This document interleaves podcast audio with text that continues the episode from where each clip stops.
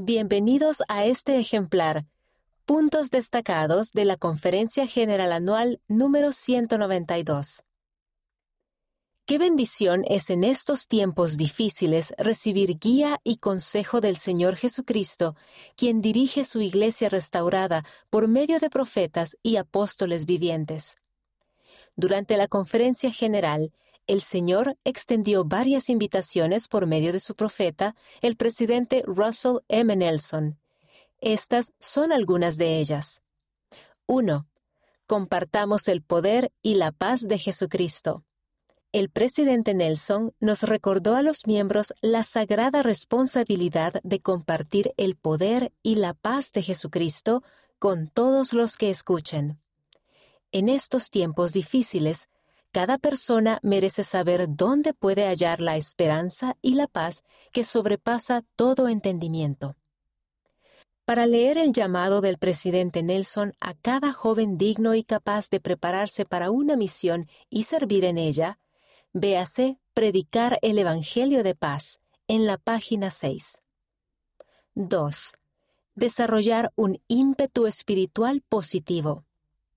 El presidente Nelson enseñó, Nunca hemos necesitado tanto ese ímpetu espiritual positivo como ahora para contrarrestar la velocidad a la que se están intensificando la maldad y las señales de los tiempos más tenebrosas.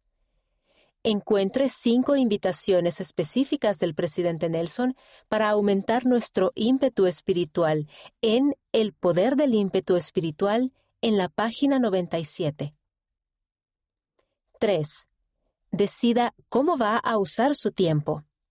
El presidente Nelson explicó que hay algunas cosas que están más allá de nuestro control, pero hay algunas cosas que sí podemos controlar, dijo.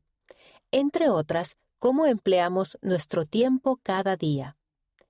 Lea la invitación del presidente Nelson de dedicar tiempo a centrarse en las bendiciones del templo en Este es el momento, en la página 126 a medida que estudie y actúe de acuerdo con estas invitaciones, lo invitamos a considerar la posibilidad de compartir su experiencia con otras personas por medio de la revista Liaona.